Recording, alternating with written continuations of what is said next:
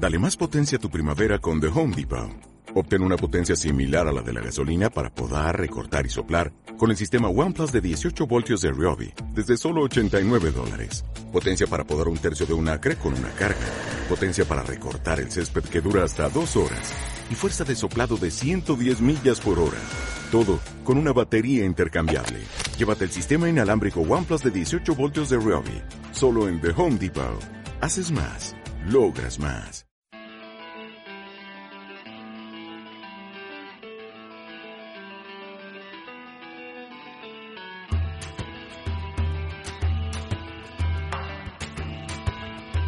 Piedra de toque con Iñaki Macazaga.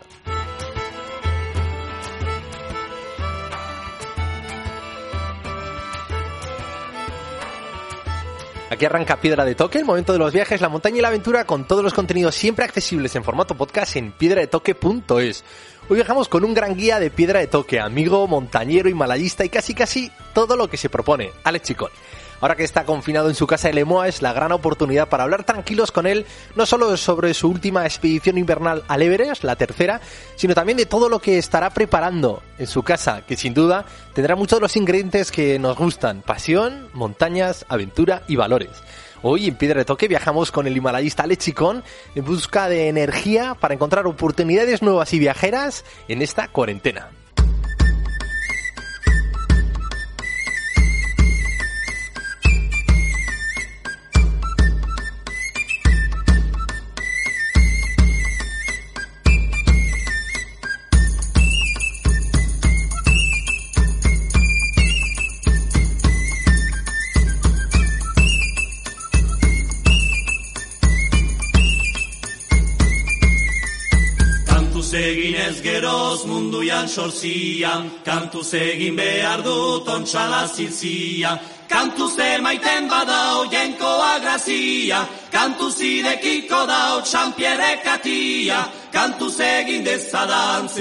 Txarzia. Iniciamos nuestro viaje de hoy siguiendo la huella del himalayista, escolari, aventurero y viajero Alex Chicón. Kaiso Alex, ¿cómo va todo?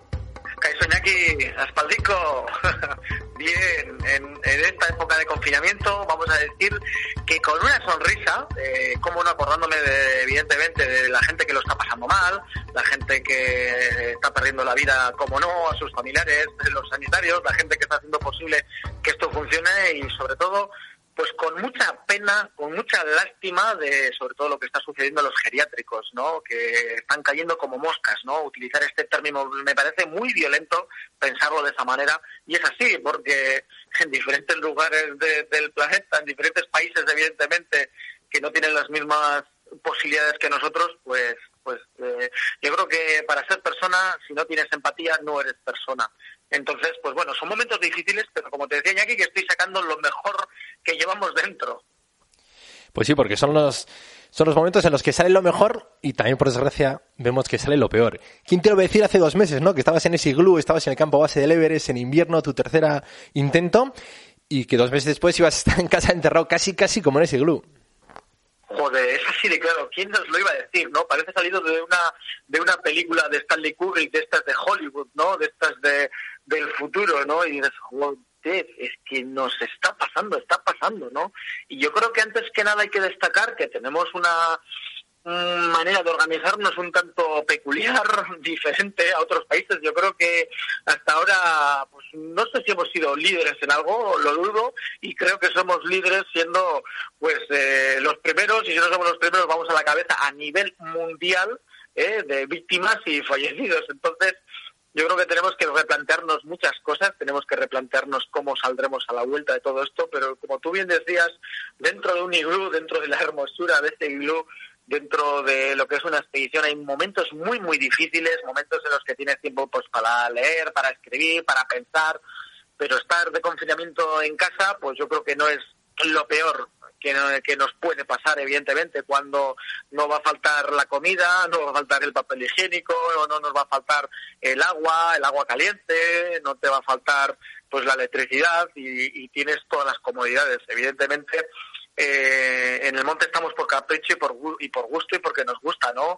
En casa, evidentemente, no está uno metido, pero es ahora, como decía Iñaki, yo creo que es cuando la gente ha de sacar lo mejor que llevamos dentro y ojalá cuando todo esto vaya pasando muy poco a poco, porque esto va para muy, para muy, para mucho tiempo, va para muy largo, Iñaki, es lo que todos los expertos y analistas eh, opinan de ello. Yo también tengo mi, mi, mi opinión personal, evidentemente, y creo que va para muy largo pues eh, como decía, ¿no? Tenemos que trabajar en vez de con nuestros músculos, ¿eh? con, con, nuestro pensamiento, con nuestra imaginación y sobre todo eh, necesitamos gente que sea brillante para salir de todo esto, Iñaki. Pues sí, cambio de paradigma y, yo creo que en la gran belleza de Siglu tenemos una gran belleza también en casa. Vivimos en islas, ¿no? Que en comparación con otros países somos unos grandes afortunados. Y tenemos las casas, las estanterías, los discos duros llenos de cosas esperándonos para, para disfrutar mucho. Claro, y es eso, eh, Iñaki, yo disfruto de, de, aquel K2, de aquel Nanga Parbat del año 2004, de aquel Choyu, de aquel viaje a África, de aquel otro viaje a Rusia, de mi breve visita cuando estuve en Manhattan eh, eh, visitando Nueva York, pero disfrutas con la imaginación. Y es que es así de claro, no nos hace falta ir y estar allí, tener ese contacto y hacerlo, no, hay que disfrutar incluso viendo pues películas documentales. A mí me gusta, mira, soy un apasionado de la Segunda Guerra Mundial, me encanta ver documentales de historia de, de, la Segunda Guerra Mundial. No sé si me falta alguno por verlo. Tengo vistos eh, en inglés todos, en los diferentes idiomas que ni te enteras, pero bueno, pues si ves alguno diferente y, tratas, tratas de, de, llevar tu mente a, a, otra época, a otra situación y también, como no, pues en mi caso que me gusta, me apasiona la montaña, la naturaleza, el deporte en general Joder, pues qué momento más vibrante cuando he vuelto a ver por quinta vez el documental de God by Kisses de Andy Irons que acabas llorando. Eh, no sé, no soy surfista, eh, no me apasiona el surf, me gusta el mar, pero pero no como para para para mm, irme todos los días a surfear, evidentemente. Y, y, y, sentir, el ver, el descubrir con, mediante un documental, mediante un libro, mediante tu propia imaginación, todos esos sentimientos que, o, la vida de otras personas, yo creo que, que, hace que nuestra vida sea mucho más enriquecedora. Y como tú dices, Iñaki, que aquí tenemos, mm, dentro de lo que cabe, no sé, yo tengo un pincho de estos USB que últimamente está todo tan saturado y bueno, pues el Internet va, va a trancas y a barrancas, pero aún así, Iñaki, va mucho mejor que el modelo de satelital que tenemos en el campo base apenas podemos gasapear. Entonces yo, desde luego, no me quejo, no me quejo, evidentemente. Podríamos estar mucho peor. Bueno, y lo de la imaginación no se queda en una frase hecha, porque claro, ahora todo el mundo eh, tiene su propia teoría, ¿no? Algunas más interesantes, otras menos. Pero en tu caso también hay práctica. Eh, creo que le estás dando bastante ordenador y estás tecleando bastante eh, sobre muchos de esos recuerdos de alguna expedición en concreto con la que has entrado con letras mayúsculas en la historia del alpinismo. Sí, pues mira, eh, tengo muchas cosas escritas ya, tengo varios cuadernos ya pues repletos, me gusta escribirlo todo con mi puño, con mi letra, en letras mayúsculas, por cierto, y tenía pues bastante avanzado sobre, como tú bien dices, sobre el Nanga Parbat, ¿no? El Nanga Parbat de nuestras vidas pues pasará, como tú bien dices, a ser un hecho histórico, aunque para nosotros todas las expediciones son históricas, pero esta pues igual sí puede tener de manera internacional pues más Mm, más valor, pero de cara a la galería, porque para nosotros las medimos como, como otra más. Es sencillo y, bien claro te lo digo y con total sinceridad. Entonces, en aquella expedición a Langa Parva, que fueron 2014-2015, 2015-2016, junto también al rescate de que participamos en, el, en marzo del 2019, del año pasado, en el cual pues estuvimos también pues tratando de echar una mano a las familias de Tom Ballard y Daniel Enardi. Entonces, me puse ahora con el coronavirus porque si no, pues igual no le dedicaría el tiempo ni la atención que se merece de verdad, ¿no? Y estoy escribiendo, pues, pues ese relato sobre, sobre lo vivido en nuestra vida con el Nanga Parbat, ¿no? A lo largo de esas tres visitas que le hemos realizado hasta los días de hoy en Nanga Parbat, una de las montañas más hermosas del planeta, conocida como la montaña desnuda, y también eh, echando tiempo atrás a la historia, la montaña asesina, ¿no? Que para nosotros, pues bueno, pues tiene una parte importante de nuestro corazón, entonces estamos trabajando muchísimo en ello, disfrutando, Iñaki, de verdad, disfrutando con la escritura, con la imaginación, recordando aquellos momentos, Y si no es la situación actual, no le dedicaría este tiempo a este proyecto, ¿no? Que me gustaría, pues bueno, pues que finalizarlo para después del, del verano, sin prisa, aún falta mucho, yo no, yo no soy escritor, entonces, pues bueno, falta luego enriquecerlo literariamente, mejorarlo, las partes que no se entienden, y bueno, pues, pues en ellas andamos, ¿no? Y luego también, entre tantos, editando una nueva película, y son muchos las, las horas que tenemos filmadas, Iñaki, muchas horas, cientos de horas, miles de clips y poner orden a todo esto en tres discos duros, como te decía, de, de, tanto material que tenemos, pues bueno, pues es complicado. Es complicado, pero a su vez estoy disfrutando mucho, ¿eh? Me estoy esforzando más que nunca, Jackie. He metido más horas en mi escritorio sentado que en los últimos cinco años. Que en los últimos cinco, o bueno, no voy a mm, no voy a exagerar, pero creo que igual acierto si digo que le, le he dedicado más tiempo que desde mis 22 años o 21 años, cuando acabaríamos el módulo de grado superior hasta ahora, no le he dedicado tantas horas sentado. Me duele la cintura de estar sentado, Iñaki.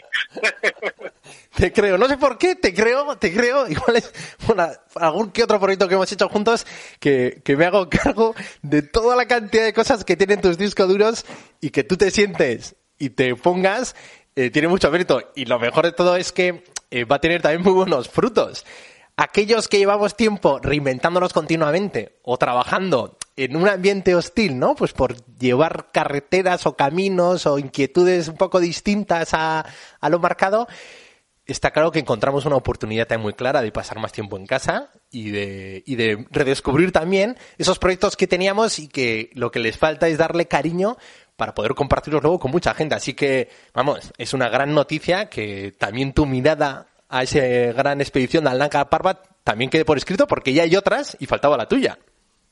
Sí, eso es. Yo creo que son actualmente, mira, los tengo ahora aquí, aquí cerca del, escritorio, que tengo una pequeña biblioteca, y al menos, pues mira, hay uno sobre de Marco Berti sobre el sobre la vida de Tom Ballard y sobre su fatídico final en, el Nanga Parbat, otro del, del, del polaco Dominik Spansky, que es un periodista que estuvo en la segunda expedición nuestra en Nanga Parbat, y después otro de Gianluca Gasca eh, eh, sobre aquella expedición sobre la, la, montaña legendaria, como la titula él, sobre el Nanga Parbat, más luego el de Simone Moro, más luego el de Tamara Lunger.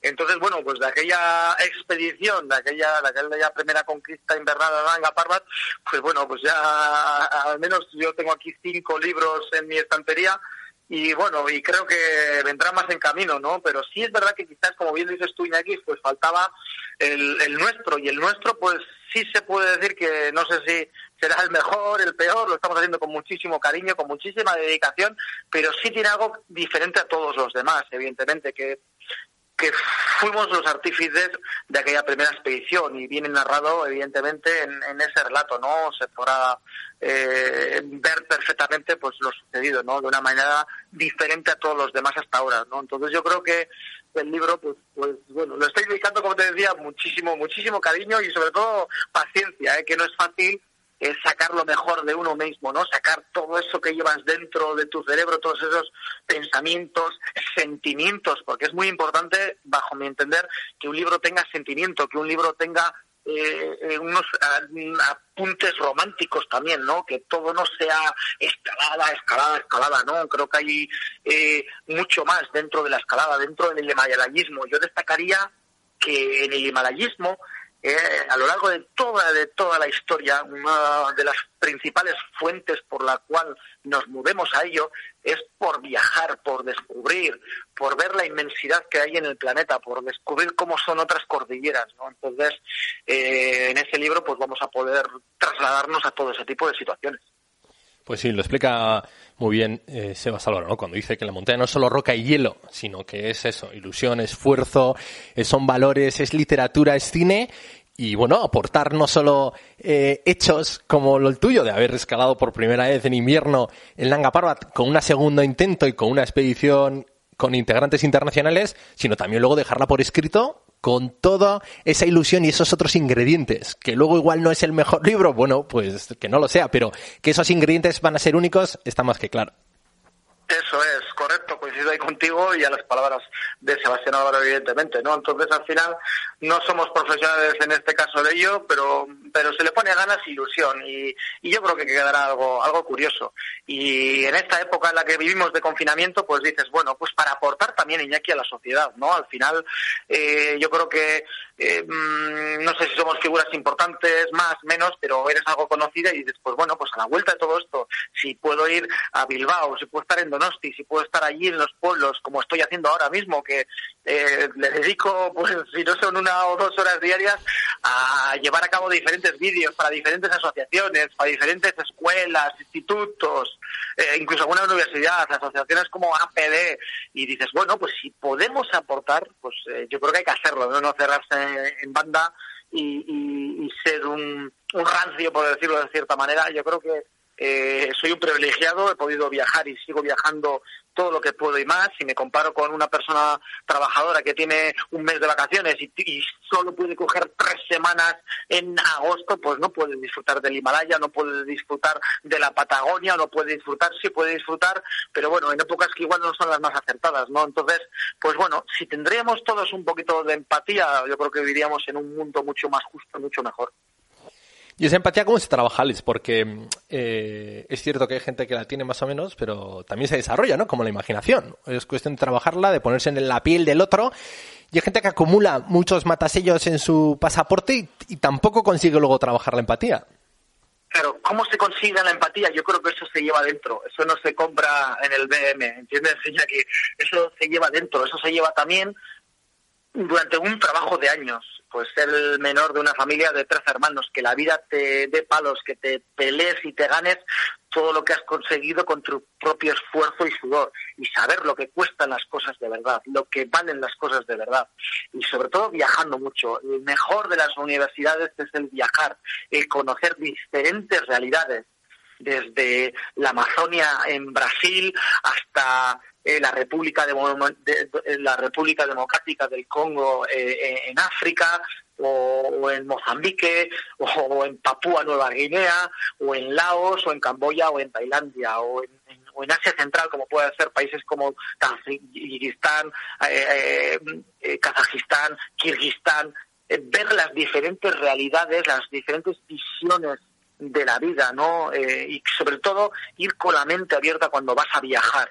Hay que viajar, hay que empaparse de las diferentes culturas, de las diferentes eh, oportunidades que nos da el viajar para sentir esas vivencias de verdad. Y así solo puedes trabajar la empatía, solo de esa manera, siempre poniéndonos en el papel de los otros. Pues yo ahora mismo sí estoy haciendo eh, una pequeña dosis de empatía, pues quedándome en casa, pues eh, yo soy eh, profesional, he estado dado, estás dado de alta en el epígrafe de, de, alpinista, aquí en, la, en, en, Hacienda, en mi caso, eh, tributo en, en Vizcaya, y, y, contribuyo a crear un mundo de bienestar mejor para todo, para todos y todas. Y, y pues bueno pues de, mi, de como como soy autónomo pues quizás podría inventarme o podría ir a trabajar y llevar a cabo diferentes documentales que tengo pendientes y paralizados ahora mismo por aquí por casa pero no me quedo en casa como uno más y, y ya tocará salir de adelante como podamos no y entonces yo creo que siempre siempre situándonos en el papel de los demás porque todos los trabajadores autónomos si nos podemos ahora hacer cada uno, desempeñar nuestros trabajos, evidentemente no acabamos con la pandemia, ¿no? Entonces, pues hay que ser eh, consciente de la grave crisis actual que tenemos y tener ese ese puntito de empatía. Pues sí, pues yo podía estar como como profesional en el medio natural, pero no lo estoy haciendo, no lo estoy haciendo y me quedo en casa. Y yo no es que tenga una excusa perfecta, no, no, no. Pago mis impuestos por ello y tengo el derecho de a que otros no lo tienen, pero como eres la única excepción en el epígrafe, Iñaki, no lo hago, no lo hago. Y en esos cambios de paradigma, bueno, la empatía, eso, que se concreta también en detalles pequeños. Igual uno no puede hacer ese recorrido que tú has ido citando de países, pero lo que sí que puedes es quedarse en casa y, y materializarlo empatizando con el vecino de la puerta de al lado. Por supuesto, yo sé que no voy a ir a, a, a todos esos sitios que me gustaría ir, eh, pues bueno, pues me encantaría ir a las Islas Sandwich, que son las islas muy, muy remotas, eh, más al este de las Islas Georgias, o las Islas Ahorcadas, pues pues no sé no sé son siempre me han llamado la atención desde la lectura y, bueno pues viajas a través de los relatos de otras personas eh, está más que claro.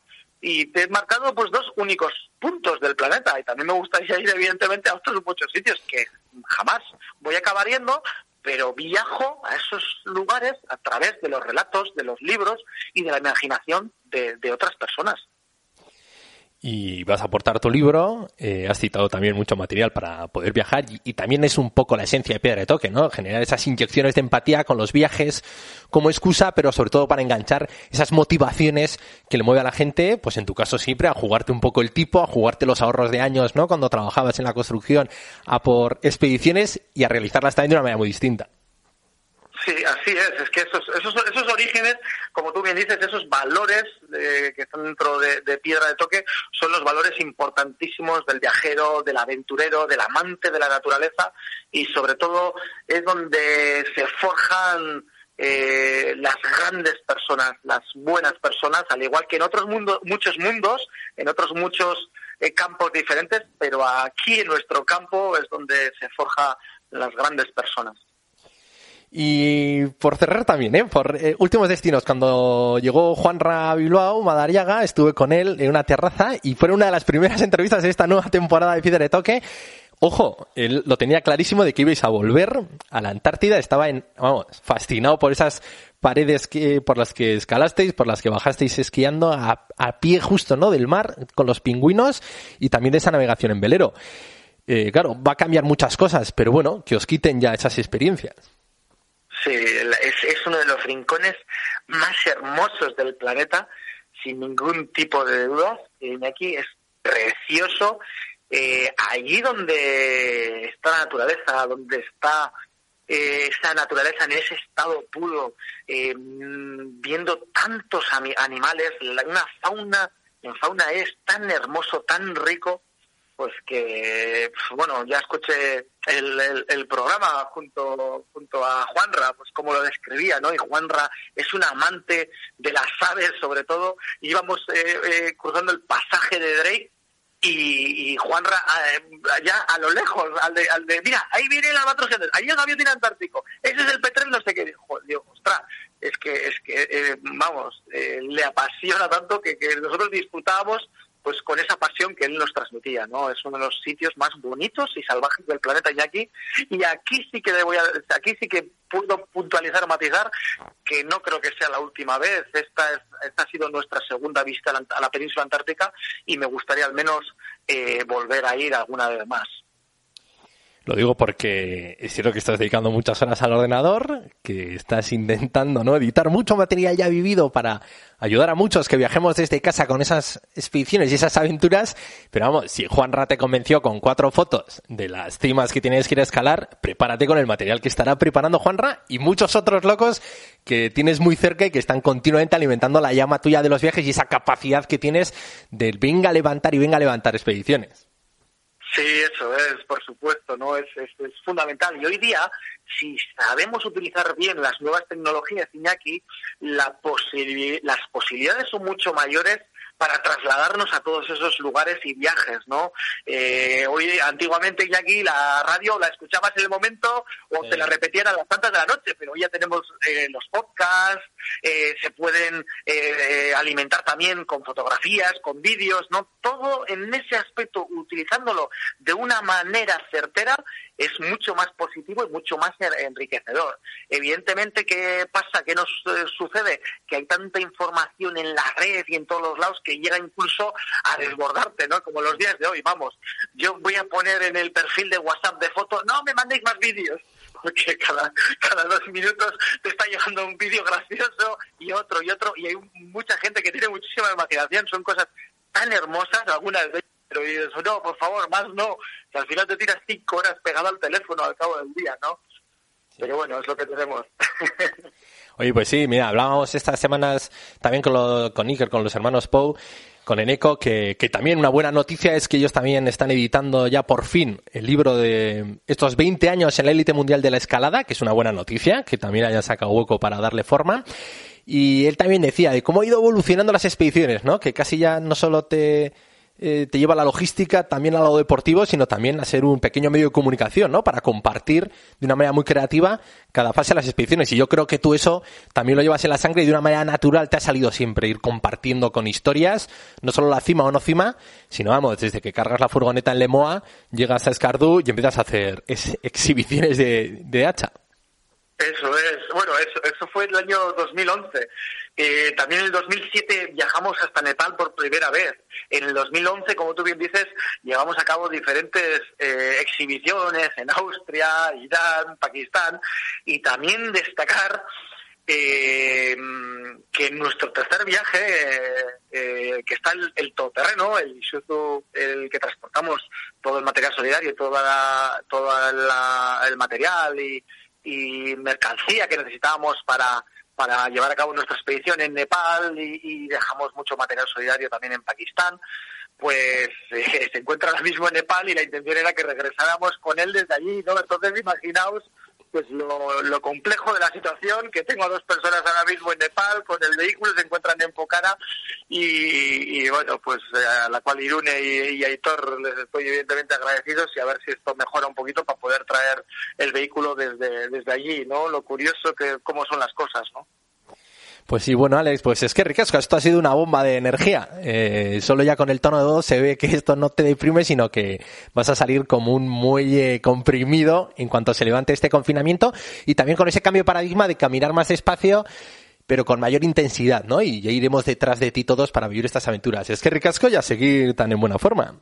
Es que ¿eh? Y me has dado una buena noticia que no sabía, para, que me estoy enterando por ti, que me he quedado con ganas de decírtelo, de ese libro de 20 años de, de escaladas de Iker y Eneco, que me parece una bomba y ya tengo ganas de tenerlo entre manos, ¿no? Porque tanto Iker como Eneco son parte activa y siempre muy creativa, parte importantísima de la historia vasca de la escalada y, la verdad que estoy deseando tenerlo entre manos y me has dado una buena noticia y sobre todo te acaba motivando más para seguir en, en, tu propia andadura, ¿no? Escribiendo tu propio libro, ¿no? Viendo cómo los demás también aprovechan el momento.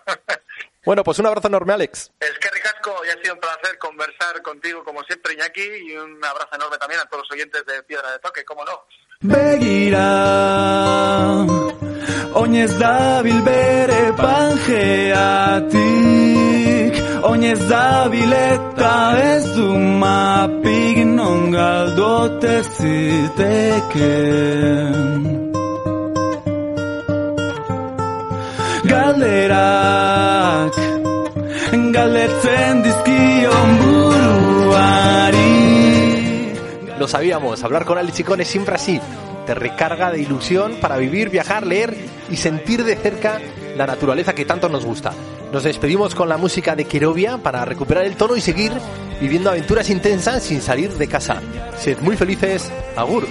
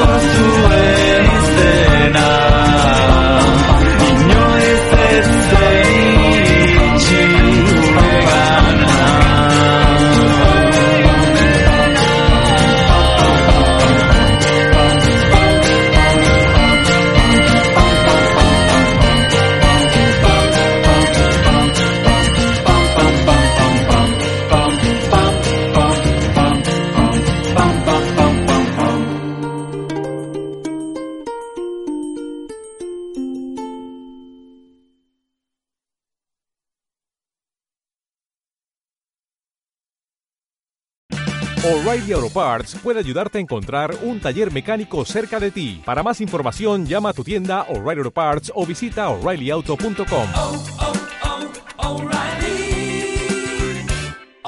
Parts.